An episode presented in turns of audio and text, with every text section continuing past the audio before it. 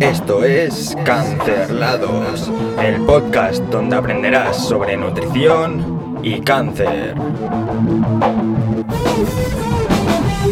Muy buenas tardes, días, noches o madrugadas. Todo depende de dónde y cuándo me estés escuchando. Te recuerdo que puedes escuchar este podcast en YouTube, en iVoox, Spotify y todas las plataformas de audio. Bueno, hoy te traigo un tema que seguro que te ayuda y si no es a ti es a alguien que conozcas. Seguro que has escuchado que hay personas que utilizan hierbas pues para que el tratamiento les vaya mejor, para que no tengan tantos efectos secundarios o la razón X, da igual. Lo que pasa que tenemos que tener en cuenta, y es de lo que voy a hablar hoy, que estos medicamentos pueden tener interacción con nuestro tratamiento y concretamente sobre todo con la quimioterapia, también con la radioterapia, pero principalmente con la quimioterapia.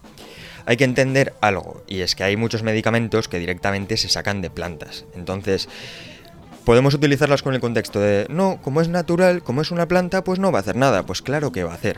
Como te digo, hay muchos medicamentos y muy fuertes que se sacan de las plantas. Entonces, mm, ¿cómo no va a tener interacción una planta con algo que probablemente haya sido sacado de otra planta? Pues teniendo en cuenta ese contexto, ¿no? Ese prefacio de decir, no, es que como es natural, como es una planta, pues no va a hacer nada. Pues claro que puede tener interacción.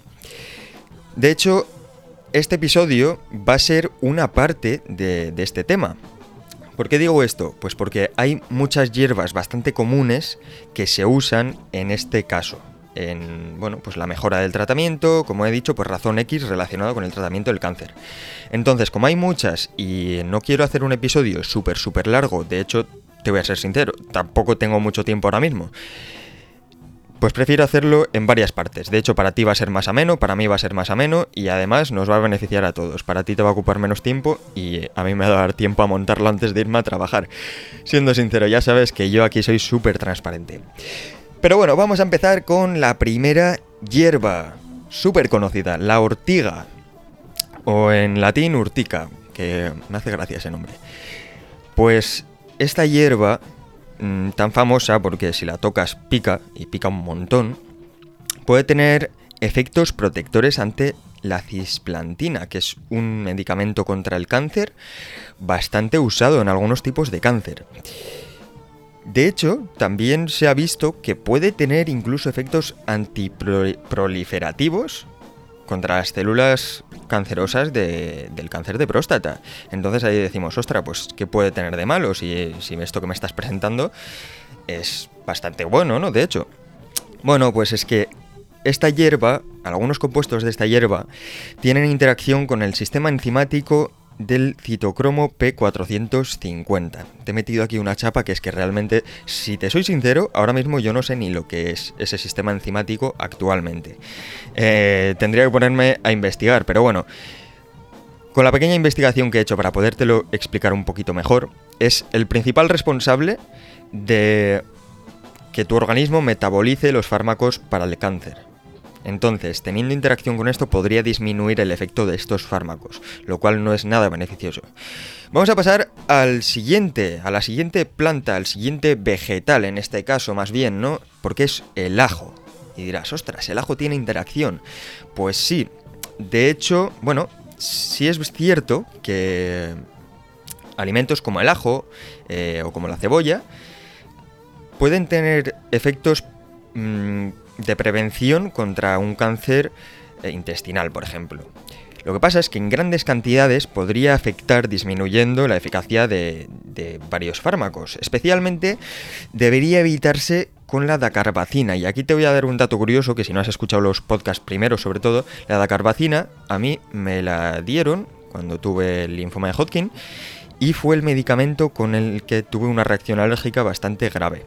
Entonces, bueno, pues mira, en este caso ¿Qué te voy a decir? Em, la historia es que aquí tiene una interacción y nos conviene evitarlo. Por lo menos evitarlo en grandes cantidades. ¿Cómo se consume esto en grandes cantidades? Bueno, pues hay suplementos que son de ajo, eh, que son extractos de ajo, tabletas, lo que sea. Entonces, pues nos conviene evitarlos, consumirlos lo menos posible. Con que te hagas un salteado de ajo y unas verduritas, suficiente. Siguiente planta, té verde. Este, esta planta para mí yo le llamo infusión porque me lo tomo en forma de infusión, se han descrito bastantes efectos favorecedores realmente. O sea, la verdad que, que a mí me parece, bueno, algo que puede ser de bastante interés de cara al futuro y que se deberían de hacer más investigaciones. Consumido en dosis medias puede dar lugar a efectos secundarios más severos. ¿Por qué? Pues básicamente por incrementar la cantidad de fármacos quimioterápicos en el plasma, en la sangre. Cuanto más tengamos, pues bueno, podemos pensar que mejor, pero en este caso en realidad no es así. Podemos tener efectos secundarios bastante graves. También puede disminuir la eficacia de algunos medicamentos como el bortezomib. Y todo ello, pues básicamente por su alto contenido en polifenoles, que en la mayoría de contextos es beneficioso, pero consumido en altas cantidades, pues efectivamente no lo es. Siguiente hierba, siguiente planta. El ginkgo biloba. Ginkgo biloba, a mí me gusta bastante el sabor. Fíjate que hay mucha gente que no le gusta el sabor del ginkgo biloba en infusión, pero a mí sí, sí que me gusta, la verdad. De hecho, yo de vez en cuando me suelo tomar alguna tacita. Bien, tiene efectos beneficiosos en realidad.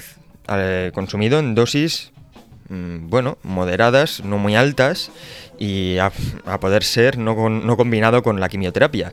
Tiene efectos antioxidantes y en este caso sí que nos interesaría un poquito para la quimioterapia antieméticos, es decir, que evita que vomitemos o por lo menos lo intenta, ¿no? Por decirlo así. En algunos casos, pues a veces no se puede evitar. Pero lo que pasa es que podría disminuir algunos efectos eh, del tratamiento con quimioterapia, incluso con radioterapia por su gran aporte en antioxidantes. De hecho, hay algún episodio en el que hablo de esto, ¿no? De que la suplementación con antioxidantes, y en este caso, pues por ejemplo con el ginkgo biloba, puede perjudicar al efecto de algunos tratamientos eh, contra el cáncer, ya que, bueno, estos tratamientos, en cierta manera, lo que intentan hacer es oxidar o destruir las células cancerosas y si tomamos antioxidantes pues hacemos lo contrario, que sí que bien es cierto que protege las buenas, pero las malas pues también las intenta proteger. Por lo tanto no nos conviene. De hecho también podría disminuir el efecto de algunos fármacos o al igual que el té verde, incrementar sus efectos secundarios por la interacción con, algunas enzimas del hígado. Entonces tendríamos que tener bastante cuidadito con este ginkgo biloba. Vamos con la última planta de este episodio, la equinacia. Es curioso porque la equinacia no se ha visto que tenga un efecto que mejore cosas del tratamiento. Entonces, bueno, pues sí que puede tener utilización o uso en, en otros contextos, pero en este caso, pues mejor mantenerla alejada.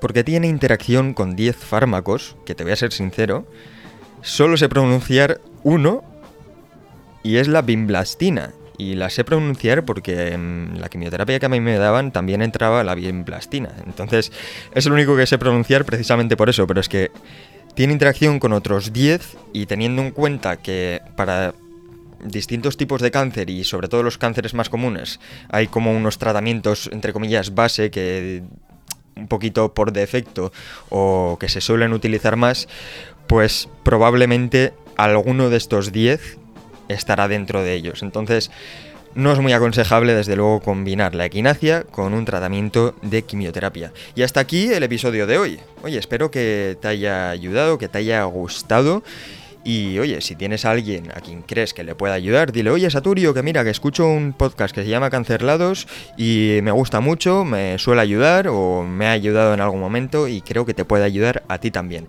Entonces te lo paso aquí. O sea que nos vemos en el siguiente episodio. Un saludo.